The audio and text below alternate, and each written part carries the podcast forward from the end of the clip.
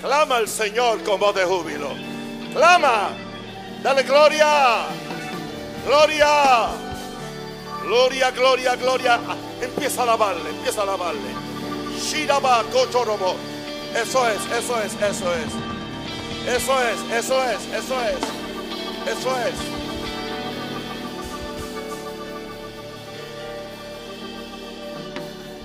Estás adorando a tu Dios. Estás adorando a tu Rey. Él es digno de toda la alabanza. Él es digno de toda adoración. Dale gloria. Aleluya. No lo trates de segunda categoría porque no es domingo. No tiene que ver nada con el día, tiene que ver con tu corazón. Eso es, eso es, eso es. Una vez más, apláudale. Dale gloria. Bendito eres, Señor. Bendito eres, Señor. Aleluya, aleluya. Puede tomar su lugar. Gracias, gracias, gracias, gracias, gracias.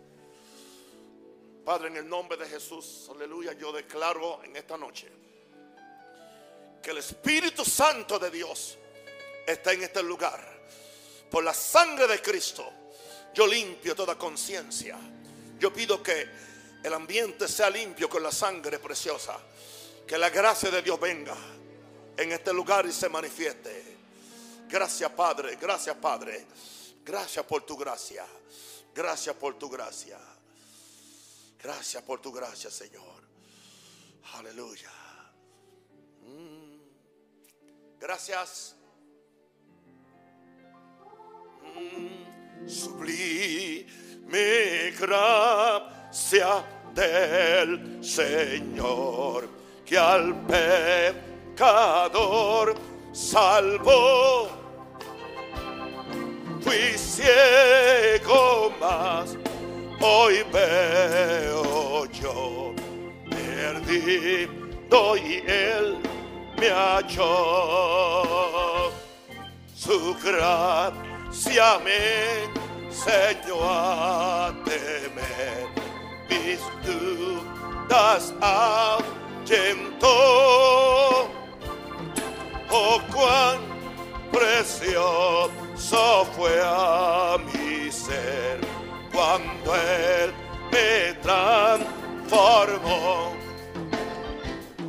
en los peligros o aflicción que yo he tenido aquí. Su gracia siempre me libró y me guiará feliz. Y cuando en Sion por siglos mil brillando esté cual sol, yo cantaré por siempre allí su amor que me salvó. Gloria a Dios, gloria a Dios. Gloria a Dios, gloria a Dios, gloria a Dios, gloria a Dios, gloria a Dios, gloria a Dios, gloria a Dios, gloria a Dios, gloria a Dios, gloria a Dios, gloria a Dios, gloria a Dios, gloria a Dios. Tu gracia es suficiente para mí. Tú eres la roca firme de mi fe. Tu nombre es roca fuerte, donde me encontro en ti. Gracia es suficiente para mí. Súbelo a la mayor, por favor. Maravillado estoy con la gracia de Dios que mi debilidad un día me visitó. No es lo que pueda hacer, lo que me da poder. Su gracia es suficiente para mí. Tu gracia es suficiente para mí. Tú eres la roca firme de mi fe. Tu nombre es roca fuerte, donde me escondo en ti. Tu gracia es suficiente para mí. ¿Cómo podría pagar por lo que Dios me dio? El Hijo de su amor vino a morir por mí. Su sangre derramó, nueva vida me dio. Su gracia es suficiente para mí. Tu gracia es suficiente para mí. Tú eres la roca firme de mi fe. Tu nombre es roca fuerte, donde me escondo en ti. Tu gracia es suficiente para mí. No hay nada en esta vida que me pueda vencer. Cristo resucitado ahora vive en mí. Ahora vivo por fe, puedo prevalecer. Su gracia es suficiente para mí. Tu gracia es suficiente para mí. Tú eres la roca firme de mi fe. Tu nombre roca fuerte, donde me escondo en ti. Tu gracia es suficiente para mí. Tu nombre es roca fuerte, donde me escondo en ti. Tu gracia es suficiente para mí. Tu gracia es suficiente para mí.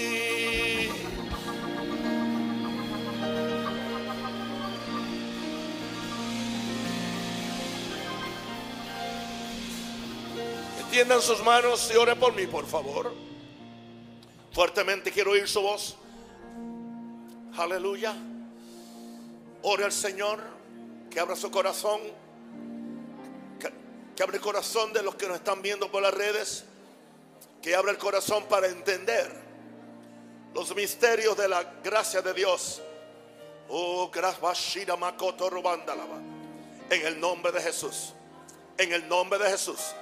Padre, en el nombre de Jesús, rompemos, Señor, toda oposición mental, toda oposición diabólica, todo aquello que impide que el pueblo sea libre. Yo declaro y decreto que este pueblo de Dios tiene oídos para oír, ojos para ver, corazón para entender, voluntad para obedecer. Y el pueblo de Dios dice, amén. Estamos en el estudio del libro La riqueza de su gracia. Estamos en el capítulo 9, por favor. Capítulo 9. El título es La gracia en la guerra espiritual. Muy importante que usted escuche esta lección. Es algo que casi no se lo he oído a nadie. Casi nadie relaciona la gracia con la guerra espiritual. Ah, la gracia es una de las fuerzas más poderosas para pelear contra Satanás y poder vivir una vida vencedora. Escúcheme bien, no hay nadie en este lugar que me pueda decir que no tiene un conflicto eh, continuo con Satanás. Si usted no tiene un conflicto continuo con Satanás, eso indica que su cristianismo no tiene mucho valor espiritual para Satanás. Escúcheme bien. Mientras más fuerte es su vida espiritual y mientras más fuerte es su oficio o su ministerio o lo que Dios le ha puesto, la oposición va a ser real. Satanás no persigue muertos. Satanás no persigue indolentes. Satanás no persigue pecadores.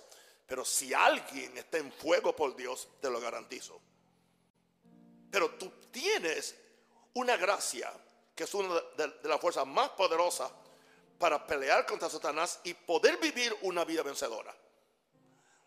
Este descubrimiento del cual le estoy hablando le añade una nueva dimensión a la guerra espiritual en la cual estamos envueltos los creyentes y estaremos envueltos por siempre.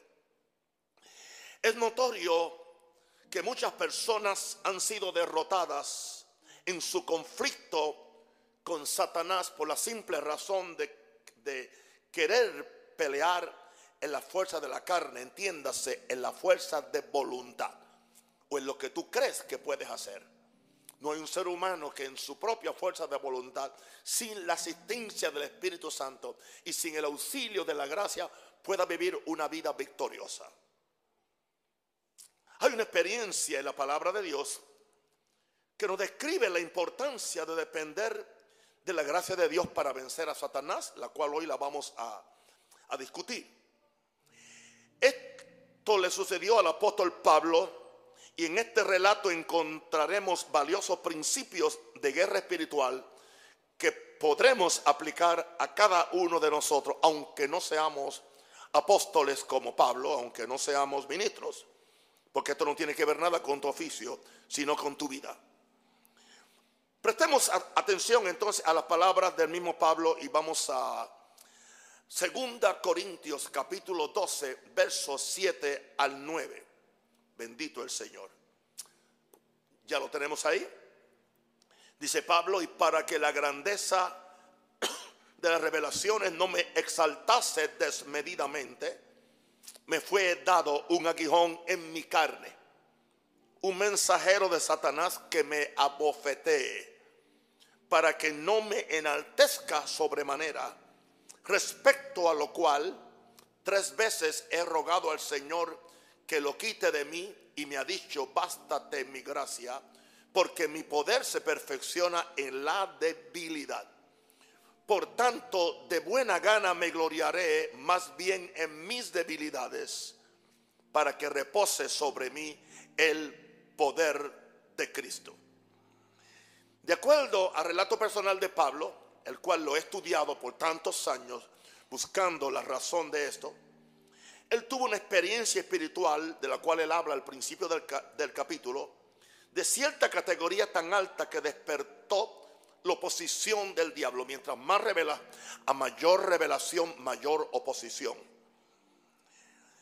En una experiencia que el mismo Pablo casi no puede asegurar cómo aconteció, él nos da a entender en 2 Corintios 12, versículo 4, que él fue el hombre que fue arrebatado al paraíso donde oyó palabras inefables que no les dado al hombre expresa. Él fue arrebatado, él tuvo un éxtasis espiritual. Pablo en el relato no puede asegurar si tuvo esta experiencia en el cuerpo, si el cuerpo subió o fue simplemente que su espíritu, su persona espiritual salió, o sea, fuera del cuerpo. Dice que él no sabe, no entiende. Y yo entiendo porque los que hemos tenido alguna experiencia no podemos ver la diferencia. Pero claro, él fue donde oyó palabras inefables, donde recibió tremendas revelaciones. Y siempre el propósito de la revelación viene para darte la victoria, viene para, para habilitarte, para prepararte. Y claro, eso le va a preocupar a Satanás porque él no quiere que tú te habilites con las revelaciones de, la gracia de Dios.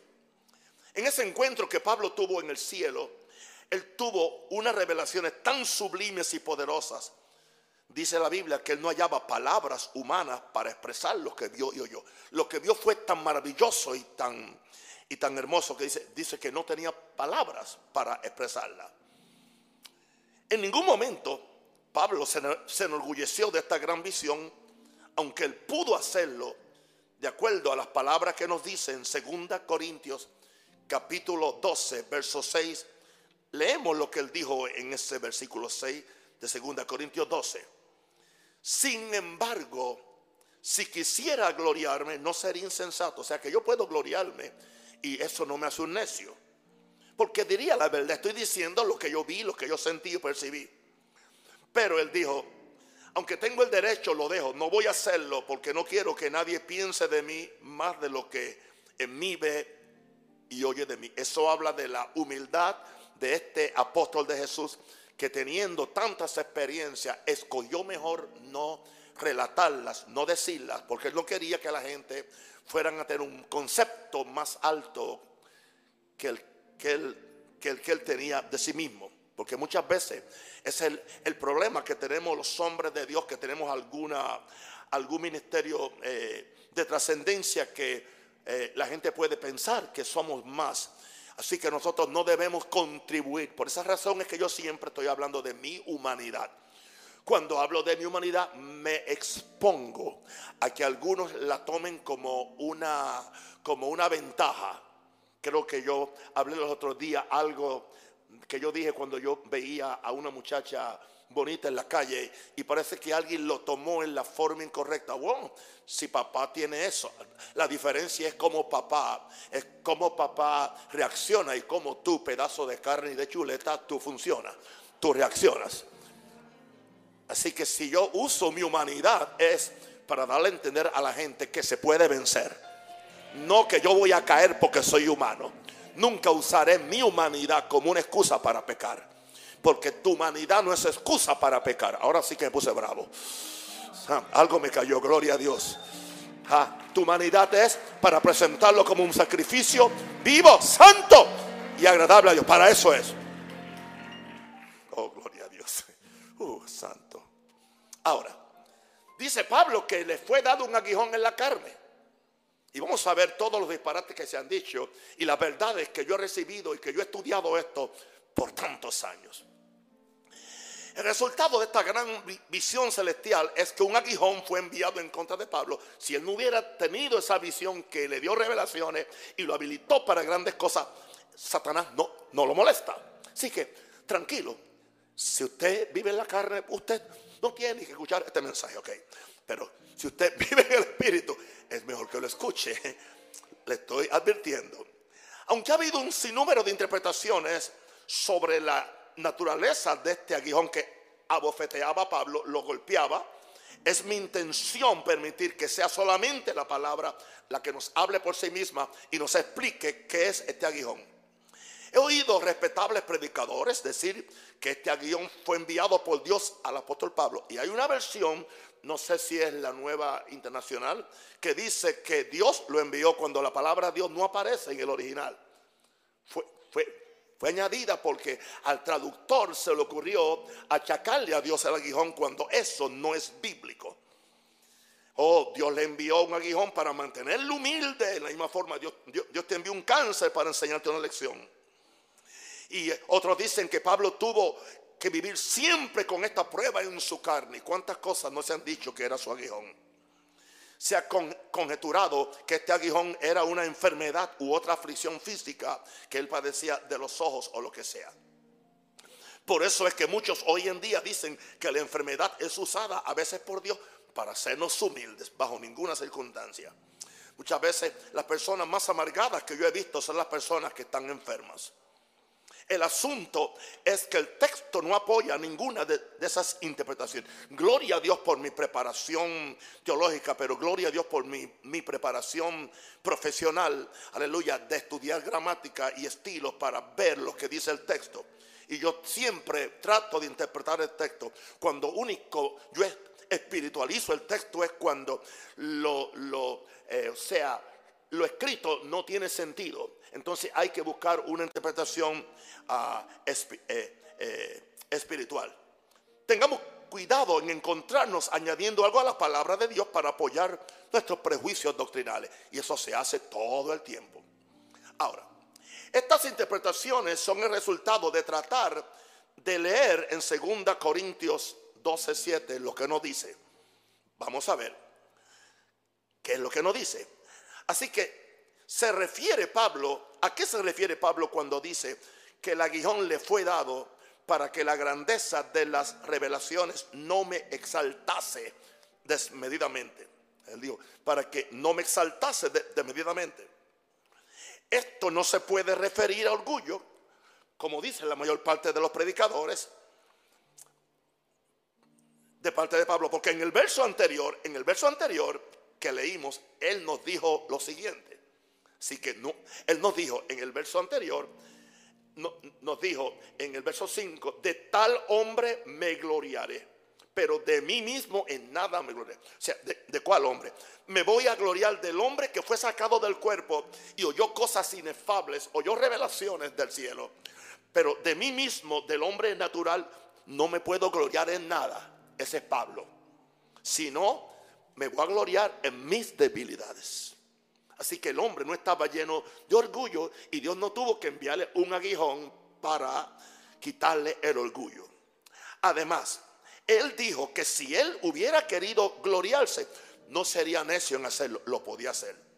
Pero él escogió no hacerlo, como dije antes, para que nadie pensara más acerca de él de lo que en sí él era. Simplemente un siervo de Dios, con un oficio apostólico. Él nunca usó su oficio apostólico para tener victoria, hermano. Mi oficio apostólico o pastoral a mí no me da ninguna victoria. Es lo, lo, contrario, mi oficio pastoral y mi oficio apostólico atrae los ataques del diablo. Así que si usted quiere ser algo que Dios no le ha dicho, es mejor que usted no lo trate. Porque si tú dices que eres apóstol, si eres apóstol, Satanás te va a enviar pruebas apostólicas. Y, y como no tienes una unción apostólica para resistirla, te va a comer. Amén. ¿Sí? Amén. ¿Están bien? Ok. Ahora, Pablo le llama un mensajero de Satanás. Ok, un mensajero de, Satanás. Ah, si yo le digo a Gabriel, él viene donde mí y le doy un papel, digo, dale este mensaje a Jessica o dale este mensaje a Juan o algo, ¿de quién él fue mensajero? Mío. Entonces él está diciendo lo que yo le mandé a decir a alguien. Entonces, entonces, si la Biblia le llama un mensajero de Satanás, ¿quién envió el paquete? ¿Quién envió el paquete? Satanás. Entonces, no, no lo envió Dios. Ahora, si me dicen que el aguijón iba a, surgir, esto se me ocurre ahora y no está en el libro, y está maravilloso, uh, rápido. Si Satanás hubiera descubierto, entiendes, que, que, que este aguijón iba a ser humilde a Pablo, él no se lo envía, él no, no se lo envía, porque a él no le convenía que Pablo fuera humilde. Ahora estoy usando sentido común, no, revelación ni teología, common sense se le llama en inglés. Así, ¿cómo es posible que, que si Pablo, eh, eh, o sea, le envía un aguijón a él para hacerlo humilde, cuando él sabía que eh, con la humildad él iba a agradar a Dios? Satanás no va a cooperar con Dios tampoco. Así que esto ha causado una aparente confusión y es la, la frase, para que yo no me exaltase desmedidamente. Que por cierto, la, frase no tiene que traducirse así eh, exactamente. Se puede decir para que yo no fuera exaltado grandemente. No me, e, ese me se le, añade ahí. O sea, para que yo no fuera exaltado. Entonces, ¿qué indica esto? Oh, yo entiendo y es maravilloso. Que es lo contrario. Satanás envió el aguijón para que las revelaciones que había recibido, oh, gloria a Dios, el apóstol Pablo no lo exaltasen, exaltasen sobre él. Dios quiere exaltarte.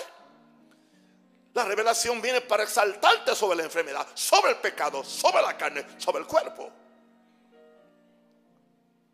Tendríamos que hacernos la pregunta, ¿quién no quería que Pablo fuera exaltado sin medida? Pablo nos dice con mucha claridad que el aguijón fue enviado a él por Satanás. Tenemos que limitarnos a lo que la Biblia dice sobre este aguijón. Sigo. Un mensajero de Satanás no puede ser otra cosa que un principado del reino de Satanás a quien se le dio la comisión especial de perseguir a Pablo. Los apóstoles tenemos demonios especiales que le han dado la comisión siguen aún donde quiera que vaya. Hale la vida imposible. Y yo tengo que vivir con eso. No se asusten. Ustedes han visto más que eso. Ustedes son testigos de lo que estoy hablando.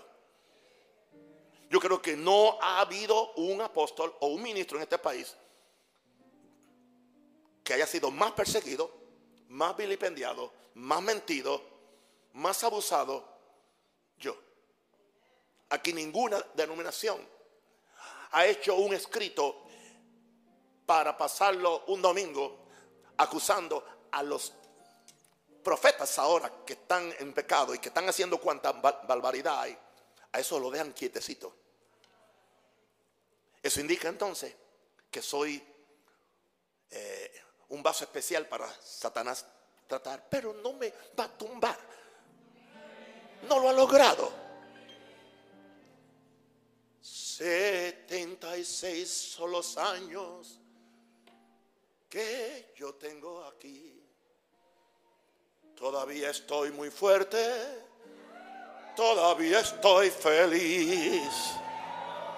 Nada, nada ni nadie me puede derrotar, porque Cristo en mí es la esperanza de gloria para mí. gloria a Dios. Ahora, no, me estoy quejando tampoco. I can take it. No, no me estoy quejando. Dios me ha dado palabra, Dios me ha dado fe. Aprendí fe. Porque la fe es la victoria que vence al mundo. Por eso no me gustan los llorones y los, y los que se están quejando porque, ay, que el diablo me hizo esto. Grow up, madura. Un mensajero de Satanás no puede ser otra cosa que un principado del reino de Satanás a quien se le dio la comisión de perseguir a Pablo. La Biblia en ningún momento dice que es un mensajero de parte de Dios. Tampoco dice que Dios usó un mensajero de Satanás para perfeccionar a Pablo. Eso es teología evangélica de incredulidad. Aun si Dios hubiera permitido el aguijón, seguiría siendo un mensajero de Satanás. La Biblia no deja lugar a dudas sobre los efectos de la persecución de este mensajero de Satanás. En el mismo relato, Pablo nos da a entender de cómo, que como consecuencia de la actividad de este mensajero diabólico, le molestaba como si fuera un aguijón en la carne, espinas en la carne. Y dice que él, se enfrentó a debilidades, a afrentas, a necesidades, a persecuciones y angustias, 2 Corintios 12:10. Y él le llama que esas persecuciones se sentían como si fuera un aguijón en la carne, constante. Pero él tuvo que enfrentarse a debilidades, afrentas, necesidades, persecuciones y angustia. Se le llama un aguijón en la carne porque el propósito del mismo era debilitar a Pablo. No solo en su espíritu y mente, sino también en su cuerpo físico. Un ejemplo, pues, yo soy muy público en mis cosas, no te tengo que esconder nada. Mi esposa está en Chicago, está en un tratamiento y Dios está teniendo misericordia y qué bueno que tengo allá un hijo que es eh, un experto bregando con la mamá, ayudándola. ¿Qué sucede? Que de vez en cuando, dos o tres días, le cae un aguijón en la espalda al mismo muchacho, muchacho joven. ¿Qué es eso? Es, es un aguijón, es Satanás, para tratar de impedir. Pero ya lo sabe. Y no tiene que ver nada con pecado. O sea, no siempre que tú eres atacado por el diablo es que estás en pecado.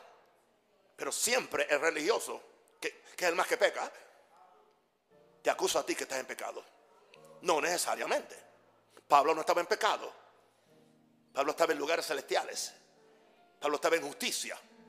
Wow, wow, wow. Ahora, en el momento que Pablo recibió grandes revelaciones, cuando visitó el tercer cielo, se convirtió en un instrumento peligroso para Satanás y su reino. Por esa razón es que Satanás envió un mensajero para atormentar a Pablo. Yo no creo que Satanás enviaría a un mensajero a quitarle el orgullo a Pablo si lo hubiera tenido como dije antes. En todo caso, a Satanás le convenía que Pablo operara en un espíritu de autoexaltación, prepotencia y orgullo. Le convenía porque eso neutralizaba el oficio apostólico de Pablo. En, todo caso, eso le, convenía. Pero sí, pero sí había, pero sí había un enaltecimiento al cual Satanás se oponía. Oigan esto bien, pero sí había un enaltecimiento al cual Satanás se oponía tenazmente. ¿Sabe de dónde viene ese enaltecimiento? Que viene de parte de Dios. Una pregunta, ¿enaltece Dios a alguien?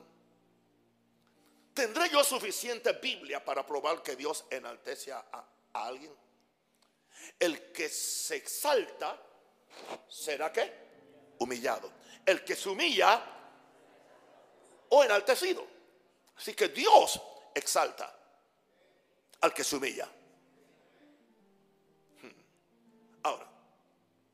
Ahora, mientras más revelación una persona recibe de Dios, más autoridad tendrá en el mundo espiritual. Y Satanás lo sabe.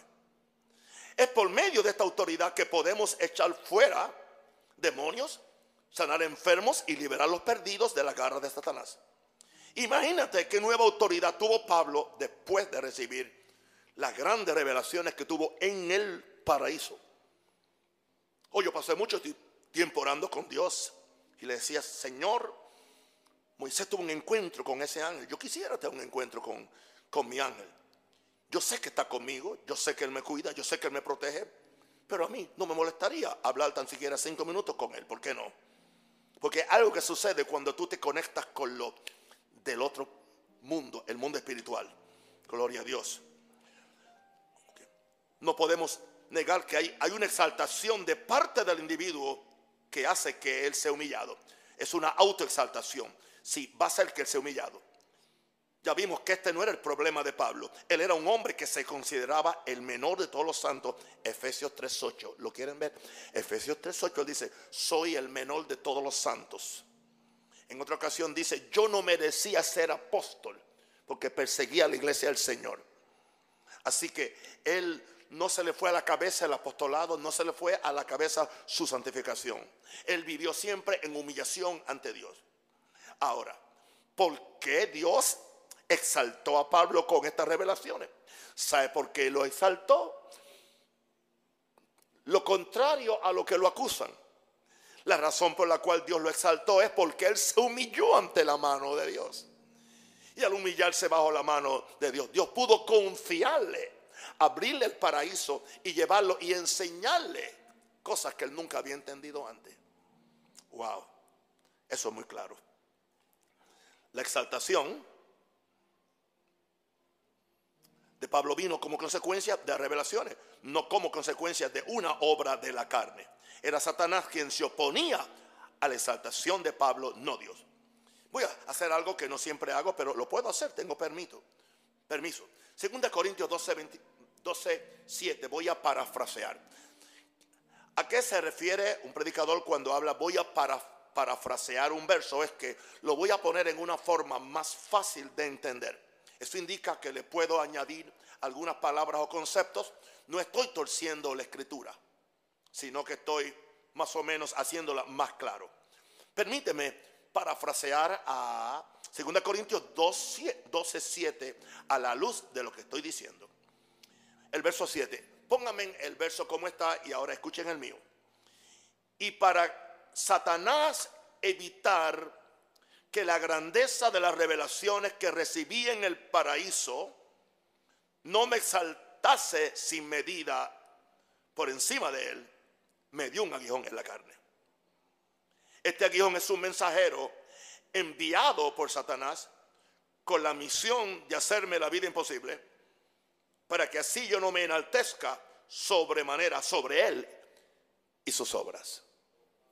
Creo que eso pone el verso un poco más claro, de acuerdo a la explicación que he estado dando.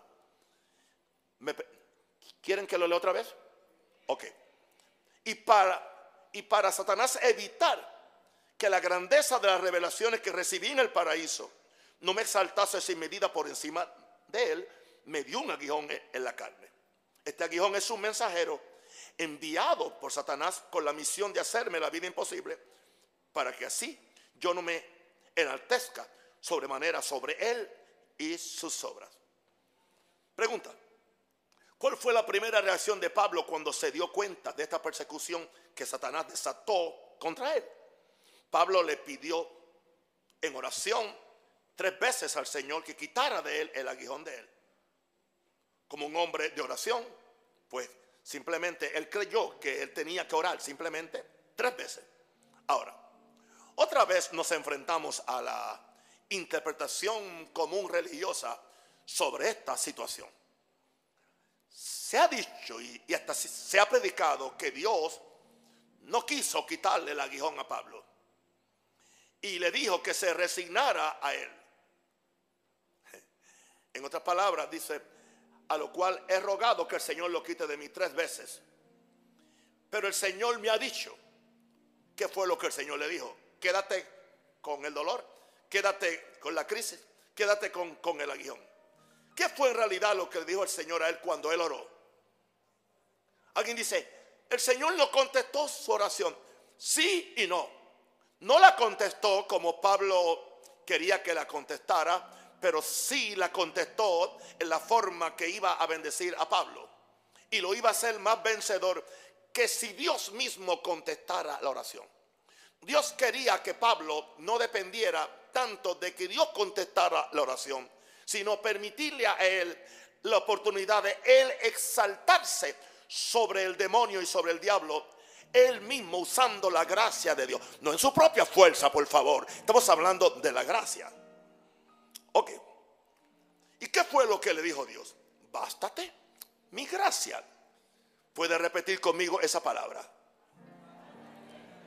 La versión en inglés dice, mi gracia es suficiente. Dilo conmigo, mi gracia es suficiente. ¿Qué le está diciendo Dios a Dios?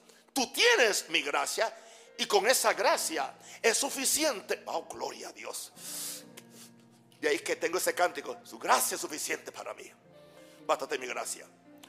Miremos otra vez las escrituras sin prejuicios doctrinales o tradicionales. La respuesta de Dios a Pablo fue, bástate mi gracia, porque mi poder se perfecciona en la debilidad. My grace is sufficient. Hallelujah. Because my power is perfected in your weakness. Porque mi poder se perfecciona en la debilidad. Dios no le dijo nada más a Pablo. Dios le dijo simplemente a Pablo, la gracia que yo te he dado es suficiente para convertir tu debilidad en qué? En poder. Porque cuando soy débil, soy fuerte. Pero es cuando soy débil y tengo la revelación de la gracia, eso me hace que ser que fuerte. No sé si los que están escuchando han escuchado las lecciones anteriores y ustedes que la están escuchando ahora, se dan cuenta que es una de las lecciones que tengo más pasión por predicarla. ¿Por qué? Porque yo, yo he sufrido todas estas cosas. Yo sé de qué está hablando él. Yo me acuerdo cuando estaba escribiendo el último capítulo del libro Confrontando a Satanás. Venía de una conferencia eh, internacional en Honduras y íbamos a pasar una semana en una ciudad en, en, en, Florida con mis hijos.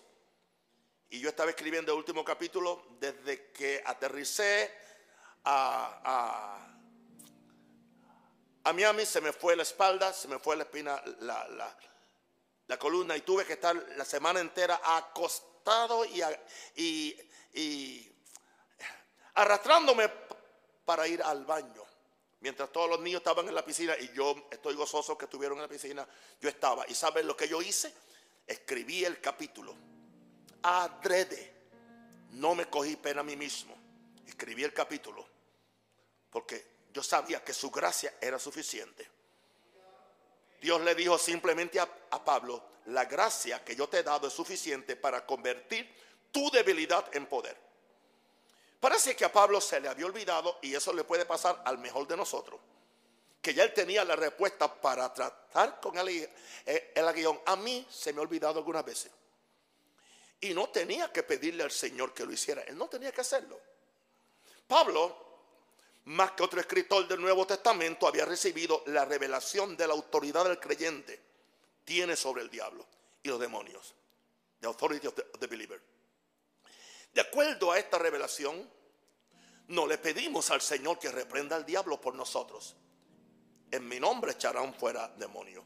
Resistid al diablo y de vosotros huirá. ¿Quién toma la acción? Yo la tomo. ¿Por qué la tomo? Humillado ante Dios bajo la gracia de Dios. Sino que nosotros mismos lo hacemos en el nombre de Jesús. Y cuando lo, cuando lo hacemos en humillación y en el nombre de Jesús, ¿qué hacemos? Activamos la gracia de Dios para que la gracia de Dios sea la que resuelva el asunto. ¿Me están entendiendo? Ok. Jesús dijo en Marcos 16, 17, en mi nombre echarán fuera demonios. Así que tú no le oras a Dios para que tú eches fuera el demonio. Resististe al diablo y de vosotros huirá. Es demasiada autoridad. Su medio hermano Santiago, que escribió una de las epístolas, nos dice, nos dice en Santiago 4:7, resistid al diablo y de vosotros huirá. ¿De quién? De ti. No de Jesús, de ti. Acabemos de creer la autoridad que, tenemos. resistid al diablo y de vosotros huirá. Parece que Pablo no era diferente a nosotros.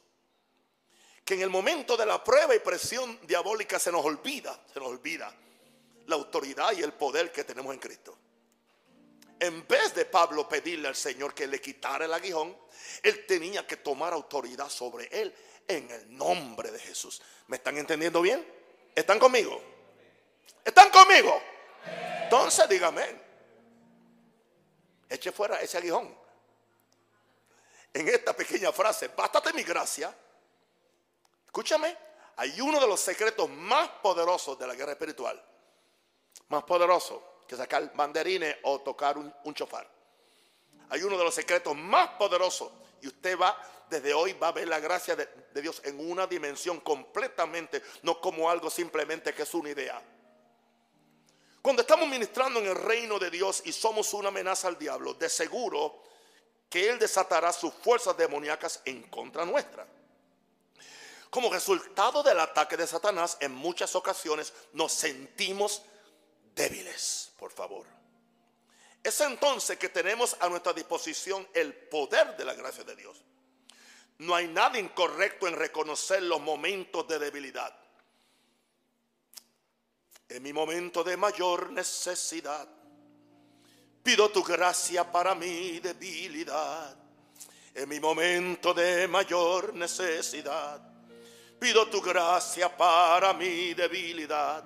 Señor, te pido que me ayudes a vencer con tu poder sé que puedo prevalecer. No hay nada incorrecto en reconocer los momentos de, debilidad, siempre y cuando sepamos que son los mejores momentos para recibir la manifestación del poder de Dios. Cualquier persona lo puede hacer, no hay que ser apóstol. Es cuando nos apropiamos de la gracia. ¿Qué es la gracia de Dios? Es la operación del, del poder y el amor de Dios, ambas cosas, a favor de sus criaturas. Es cuando nos apropiamos de la gracia de Dios que su poder se perfecciona en nosotros. Nunca la debilidad que tú estés experimentando por causa del ataque demoníaco es un obstáculo para que el poder de Dios se manifieste. Creo que Dios se da gusto demostrándole a Satanás que los momentos que nos sentimos más débiles y aparentemente caídos, Dios puede usarnos para destruir las obras del diablo. Aleluya. ¿Sabe por qué Dios hace eso?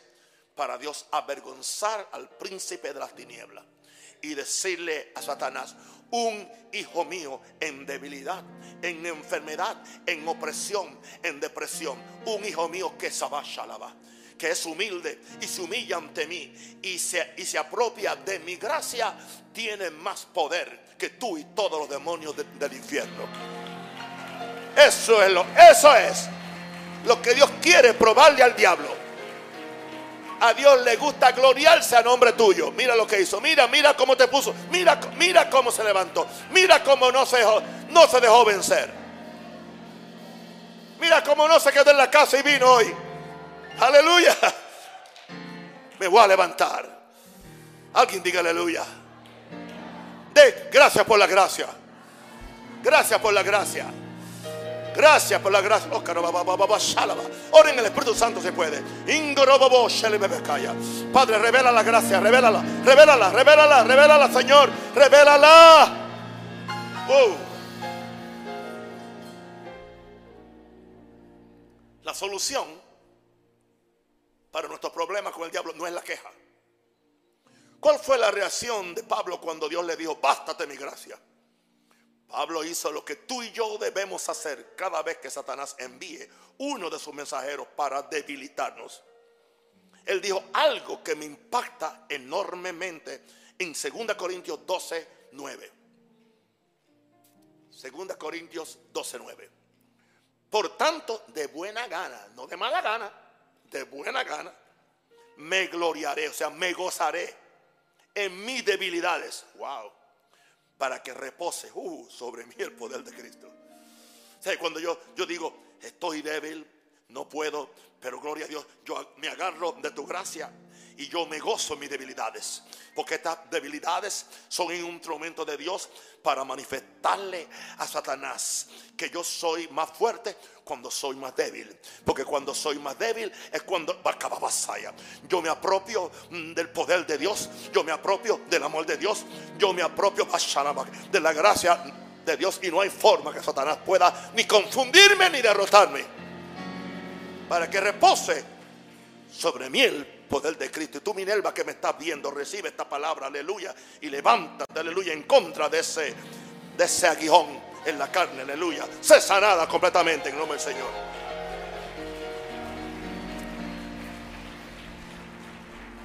Ahora, ¿qué hizo Pablo?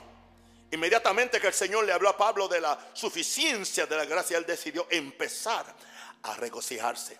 Escuche ahora, no por sus debilidades, sino en sus debilidades. Eh, espero que usted no fracasó en su curso de español. Él decidió empezar a, regocijarse, no por sus debilidades, sino en sus debilidades. Es una gran diferencia. Yo doy gracias en todas las cosas, no por todas las cosas. Muy diferente. En lugar de Pablo estarse quejando y pidiendo al Señor que le quitara el aguijón, lleno de comiseración, Pablo descubrió cómo vencer al aguijón por medio de la alabanza. Por medio de la alabanza. Señor, revélale a esta iglesia el poder de la alabanza. Pero primero revélatelo a mis a los que me anteceden antes de yo subir, aleluya. Revélale el poder de alabanza, que no es simplemente para entretener la gente la alabanza es un arma espiritual. Es un arma de guerra. La, la alabanza es un arma muy poderosa en la lucha espiritual. Por medio de ella se desata el poder de Dios. ¿Por qué? Porque estás exaltando a Dios. Como consecuencia de la alabanza, Pablo experimentó tres bendiciones. Una pregunta, ¿qué hizo Pablo? ¿Qué hizo Pablo? ¿Qué hizo Pablo en la cárcel en Filipo? ¿Qué hizo Pablo? Una pregunta, ¿usted cree que Pablo estaba fuerte? Le habían dado una paliza, le habían abierto eh, surcos en la espalda con, ese látigo romano. Cuando él le, sacó el demonio a una, a, una pitonisa y, lo acusaron de que estaba, estaba eh, eh, es, dañando la paz del pueblo. Y a él y a Sila le dieron una paliza, le dieron, lo azotaron. Y estaba sangrando, dice, pero a medianoche. ¿Qué hizo? Adoró a Dios. ¿Sabía él cómo vencer en su debilidad o no? Ese no es el tiempo que nadie, que nadie va a cantar. Y cantaba en voz alta. Dice que los presos los oían. Amén. Cuando yo, yo, yo veo a alguna gente cantando, yo dije, hoy está deprimido o deprimida. Pues, porque cuando está alegre, ¡ah! Pero cuando, cuando no está, entonces se ponen sublimes. No, libértate. Sé libre. Diga, soy libre. soy libre. Y yo no le estoy tomando temperatura a nadie, ¿ok? La alabanza es un arma muy poderosa en la lucha espiritual. Por medio de ella se desata el poder de Dios como consecuencia de la, de la alabanza. En ese, en ese momento ahí, Pablo cuando, cuando yo lo de la gracia, experimentó tres bendiciones. Fue fortalecido en el hombre interior, que es lo primero que sucede. Lo primero que sucede en ti es que tu hombre interior se levanta y se fortalece. En segundo lugar, el gozo del Señor se activó en su vida. ¿Y que dice la Biblia? El gozo del Señor es nuestra qué? Fortaleza. Y tercero, el poder de Cristo reposó sobre él. Hay algo que el poder de Cristo reposa sobre el adorador y el alabador. Así cuando él empezó a alabar y empezó a adorar, el, el, hombre interior se levantó, el gozo del Señor se activó en su vida y el poder de Dios reposó sobre él. Y todo esto por medio de la gracia de Dios. Él activó la gracia de, de Dios. Posiblemente el mensajero de Satanás Siguió visitando a Pablo por el resto de, su ministerio, quién sabe. Pero en mi opinión que desde que él descubrió el poder de la gracia, Pablo venció a este mensajero en cada encuentro que tuvo con él. Aprendió Pablo que la gracia de Dios es más que suficiente para enfrentarse a cualquier demonio, autoridad, potestad o principado que fuera enviado por Satanás. Cada vez que Satanás o un demonio te visite, grítale, grítale. Recuerda que tengo una gracia que es suficiente para derrotarte en cada encuentro. Sal de mí, vete en el nombre de Jesús. Te resisto en el nombre de Jesús. Dile conmigo, diablo, te resisto. No importa qué aguijón o qué situación envías sobre mí. Yo recibo la gracia y yo adoro a Dios. Doy la gloria a Dios. Fuera de mi vida. Soy libre por la gracia. Soy fuerte por la gracia. Alguien diga aleluya. Oh, gloria a Dios. Gloria a Dios. Gloria a Dios. Hay gracia en este lugar. Hay gracia en este lugar.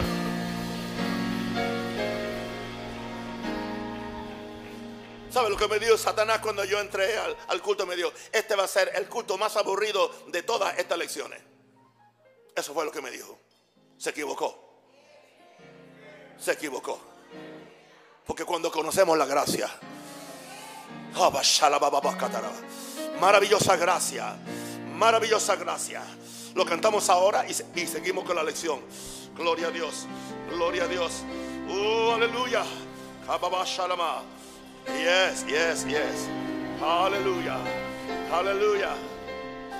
Maravillosa gracia vino Jesús a dar. Más alta que los cielos, más honda que la mar, más grande que mis culpas, clavadas en la cruz, en la maravillosa gracia de Jesús. Inefable la divina gracia, es inmensurable cual la mar, como clara fuente, siempre suficiente a los pecadores rescatar, perdonando todos mis pecados. Cristo me limpió de mi maldad. Alabaré su dulce nombre por la eternidad. Todo maravillosa gracia, gracia de compasión, gracia que sacia el alma con plena salvación, gracia que lleva al cielo, gracia de paz y luz, en la maravillosa gracia de Jesús, inefable la divina gracia es inmensurable cual la mar, como clara fuente, siempre suficiente a los pecadores rescatar, perdonando todos mis pecados. Cristo me limpió de mi maldad. Alabaré su dulce nombre por la eternidad. Maravillosa gracia que al perdido encontró que transforma, lo hace hijo de Dios. Compró la paz y el cielo por la eternidad en la maravillosa gracia de Jesús. Inefable la divina gracia, es inmensurable cual la mar, como clara fuente, siempre suficiente a los pecadores rescatar, perdonando todos mis pecados. Cristo me limpió de mi maldad. alabaré su dulce nombre por la eternidad. Alabaré su dulce nombre por la eternidad.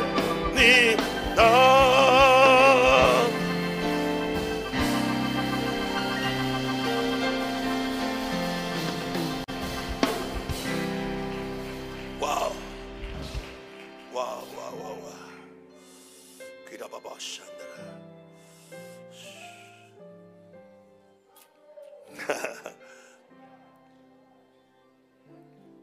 Bien. Con su gracia siempre se puede. Diga conmigo, con su gracia siempre se puede. Dígalo otra vez. Ponlo en el corazón, ponlo en el libro de memoria. Con su gracia siempre se puede. Haría falta un libro completo para contar las muchas experiencias que he tenido en mi ministerio luchando contra Satanás. Son innumerables las veces que aparente Satanás, aparentemente Satanás me tiene en el piso casi derrotado. Y él muy tonto cree que eso va a ser causa de que yo deje de hacer la obra del Señor. He sentido aguijones verdaderamente en la carne, los cuales han venido con el propósito de enfermarme y mantenerme en cama por semanas enteras. Tuve dos meses en Chicago que casi no se me entendía la voz y no dejé de predicar los dos meses. ¿Qué he hecho yo? ¿Qué he hecho? Me he fortalecido en la gracia del Señor y he venido en contra del mismo diablo, sintiendo terribles síntomas de enfermedad en mi cuerpo. Adrede he dado un servicio de sanidad divina y los enfermos se han sanado y yo me fui para casa enfermo. Las unciones más fuertes de mi ministerio las he sentido en estas situaciones cuando yo creía que no podía. Y la mamá, siempre su gracia ha estado presente para que repose sobre mí el poder de Dios. Amigo y hermano, cuando el poder de Dios reposa sobre uno, olvidamos lo que se siente y vemos al diablo como un muñequito de trapo. Y si el poder reposa, la gloria reposa. Y si la gloria reposa, Satanás tiene que salir corriendo. Gloria a Dios. Es posible que en tu vida sientas ciertas desventajas en cualquier índole, las cuales tú creas que son impedimentos para ser usado por Dios. Muchas veces esas desventajas se convierten en el instrumento para manifestar la gloria de Dios. En un sentido, hoy yo pasé mucho tiempo, mucho tiempo, mucho tiempo eh, en el intercambio que tuvo Moisés con Dios cuando Dios lo llamó. Y Moisés era el menos que se sentía calificado, el menos y trató de argumentar con Dios. Yo no soy, yo no puedo, ¿por qué yo? ¿Por qué no otro? Y Dios le dijo, Moisés, no eres tú, soy yo en ti. Soy yo en ti. Y yo recapitulaba mi vida y todas las experiencias que he tenido. No ha sido fácil, hermano. Pero ya no vivo yo. Más vive Cristo en mí. Y lo que ahora vivo en esta carne lo vivo por la fe del Hijo de Dios, quien me amó y se entregó a sí mismo por mí. En un sentido, Dios no puede usar a cabalidad al que se siente tan fuerte y preparado porque se llevaría él mismo la gloria. En cambio, que se siente débil y sabe que no cualifica, se agarra de la gracia de Dios. Levanta la mano y di conmigo, yo me agarro. Yo me agarro. Y no me voy a soltar de la gracia. A la misma vez, ora en el Espíritu Santo. Si tienes esa bendición. Gracias, Padre. Esa es la gran paradoja de la vida cristiana. ¿Sabe cuál es? Cuando soy débil entonces soy fuerte, aleluya. Veamos otro subtítulo de este capítulo que está en Santiago. Vamos a Santiago 4, 6, 7. Pero Él, Dios da mayor gracia. Vamos a ver cómo es que funciona eso. Leamos Santiago 4, 6 al 7. Pero Él da mayor gracia. Dios da mayor gracia. Por esto dice Dios resiste a los soberbios. ¿Oyó eso? Y da gracia a los humildes. Someteos pues a Dios, resistid al diablo y huirá de vosotros. En esta escritura, Santiago abunda en lo que hemos dicho hasta ahora sobre la relación de la gracia con la batalla espiritual. Dios le habló a Pablo sobre una gracia que le bastaría a él para tener victoria sobre el aguijón, una gracia que es suficiente. Santiago nos da detalles adicionales sobre la gracia que necesitamos para atacar al diablo. Ahora encontramos la frase mayor gracia la cual Pablo nunca la usó.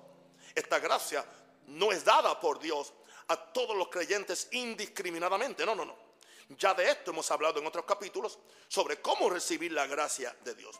Esta gracia que se le llama mayor gracia para hacer huir a Satanás está reservada para los que son humildes y se someten a Dios en todo. Es un peligro meternos en guerra espiritual con actitudes de orgullo, arrogancia y rebelión en nuestras vidas.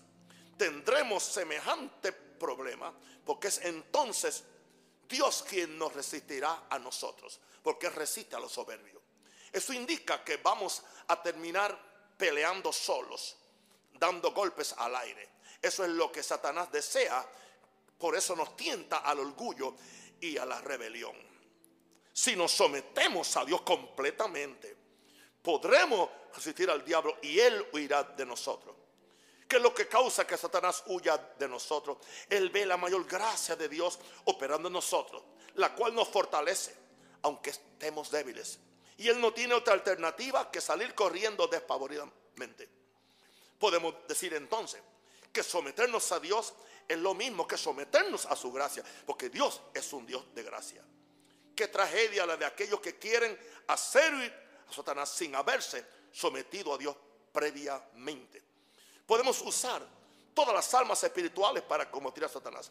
Pero si nos falta el ingrediente de la sumisión a Dios, fracasaremos en el intento para usar cualquier alma espiritual, necesitamos la gracia de Dios. Recuerda que la gracia es la operación y manifestación de Dios a favor de sus criaturas. Tratar de enfrentar a Satanás sin la gracia de Dios lo que puede ocasionar es vergüenza. Recuerda lo que le pasó a los siete hijos de Ezeba en Éfeso. Ellos sabían la fórmula para sacar los demonios, pero no tenían la gracia para hacerlo. Ellos oyeron a Pablo diciendo en el nombre de Jesús. Ellos eran exorcistas ambulantes y empezaron a usar el nombre y decían en el nombre del Jesús que predica Pablo. ¿Qué sucedió? Los endemoniados le brincaron encima y le dijeron, a Jesús conozco y sé quién es Pablo, pero ¿quiénes son ustedes? Le dieron una paliza, una golpiza y quedaron desnudos, le rompieron hasta la ropa. En vez de ellos hacer huir a Satanás, este los hizo huir a ellos desnudos y heridos. Le dieron una paliza por ser metiches y tratar de operar en una autoridad que no tenía. Si usted ve a alguien que dice, vengo de sacarle el demonio a alguien, estoy aplastado. No, eso no es mentira. Eso es mentira. Se supone que usted llegue en victoria, gloria a Dios. ¿Cómo aplastar a Satanás? Vamos entonces, creo que estoy casi terminando. A Romanos 16, 19, 20. Vamos a ir allá porque es muy importante. Porque vuestra obediencia, ahora viene otro tema, diga obediencia. Ha venido a ser notoria a todos, así que me gozo de vosotros. Wow. Pero quiero que seáis sabios para el bien, ingenuos para el mal, y el Dios de paz, oh glory, aplastará en breve a Satanás bajo vuestros pies. ¿Cómo lo hace?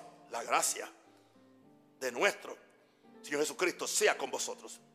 No podemos minimizar la importancia de la sumisión a Dios para tener victoria sobre Satanás.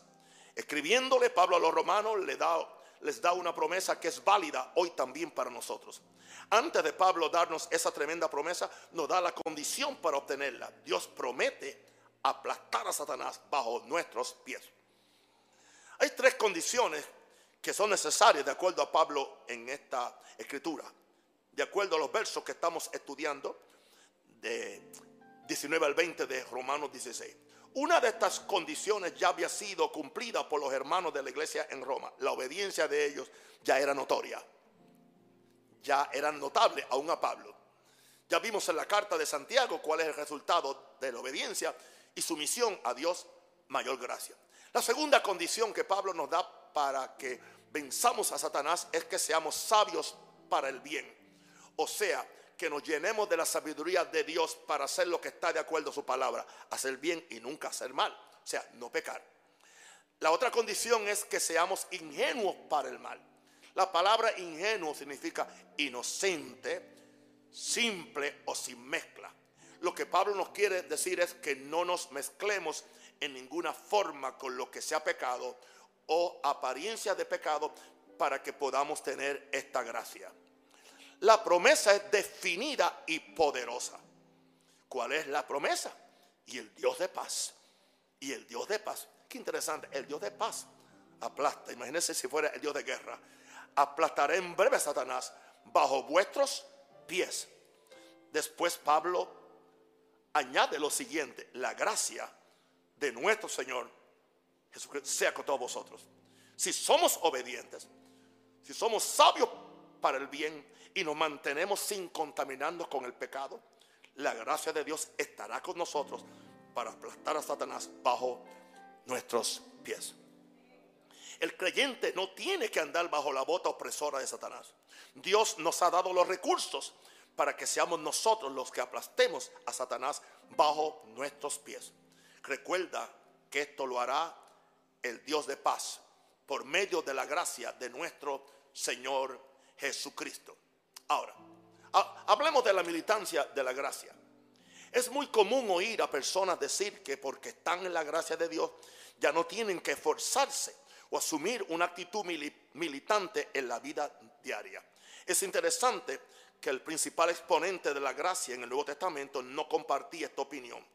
Cuando Pablo le escribe a Timoteo, un joven pastor que parece que en algunas ocasiones era de doble ánimo, él le dice, tú pues, hijo mío, segunda Timoteo 2.1, esfuérzate en la gracia que es en Cristo Jesús.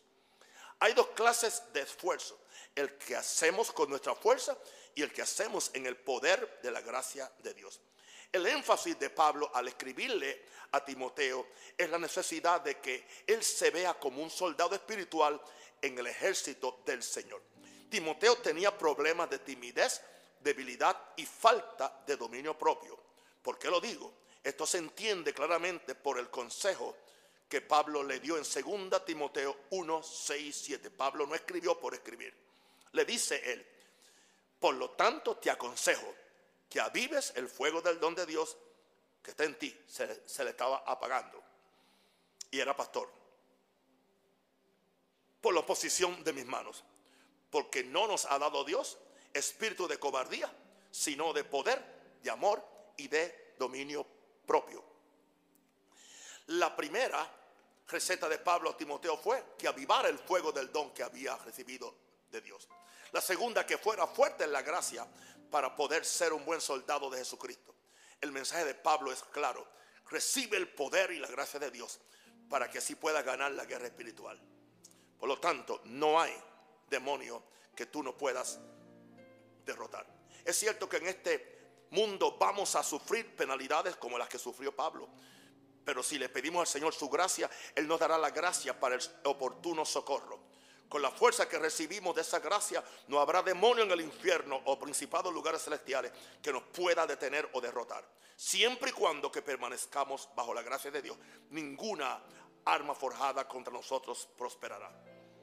La vida cristiana es excitante porque es militante. Es cierto que Jesús nos prometió una vida abundante, pero he descubierto que la única forma para que la disfrutemos es permaneciendo en batalla espiritual. Una vida abundante es resultado de una vida excitante que es militante. Permaneciendo en batalla espiritual contra el diablo, la carne y el mundo. Esto así, porque la Biblia nos dice en 1 Pedro 5, 8 al 9. Ahora viene, sé sobrio, sé velad porque vuestro adversario el diablo, como león rugiente, anda alrededor buscando a quien devorar, al cual resistí firmes en la fe, sabiendo que los mismos padecimientos se van cumpliendo en todo el mundo. Tú no eres, tú no eres el único. Ya hemos visto cómo podemos resistir a Satanás por medio de la gracia de Dios. Si resistimos firmes en la fe, no hay duda que el capitán de nuestra salvación activará su gracia para que entonces seamos en todas las cosas más que vencedores. Quiero terminar dándote otra escritura que habla de la gracia y tu victoria sobre Satanás. Y está en 1 Pedro 5, 10. Después de Pedro decirnos de la necesidad de resistir a Satanás, añade, mas el Dios de toda gracia. Ahora no está, no está hablando de la gracia de Dios, ahora está hablando de algo superior. El Dios de toda gracia. Una cosa es la gracia. El Dios de toda gracia. Gracias para cualquier situación. Wow que nos llamó a su gloria eterna. Ahora, habla de gloria, de victoria. Después que hayáis padecido un poco, vamos a padecer en esta lucha. Pero entonces, Dios va a hacer, ¿qué va a hacer? Él mismo os perfeccione, os afirme, os fortalezca y os establezca. Va a ser cuatro cosas por su gracia, el Dios de gracia. Wow. Otra vez, el énfasis es en la gracia de Dios. El Dios de toda gracia se va a encargar de llevarte a una posición de victoria después que tú hayas resistido y peleado la guerra espiritual. Terminarás mejor después de resistir a Satanás, porque estarás perfeccionado, afirmado, fortalecido y establecido. Gloria a Dios. Nadie ve eso. Yo mismo no pienso en eso cuando estoy bajo el ataque. Yo lo que quiero es salir del problema. Tengo que ser sincero con ustedes. No es bíblico que, no, que tú termines la batalla peor que lo que comenzaste. Esto causará que de nuestra boca salga una poderosa alabanza. Y está en 1 Pedro 5:11.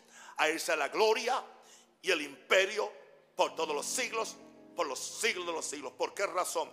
¿Por qué razón? Porque estoy perfeccionado, estoy afirmado, estoy fortalecido y estoy establecido. ¿Y qué es lo que yo voy a gritar? A Él sea la gloria y el imperio por todos los siglos de los siglos. Amén. Primera Pedro 5:11. Y termino con este último pensamiento.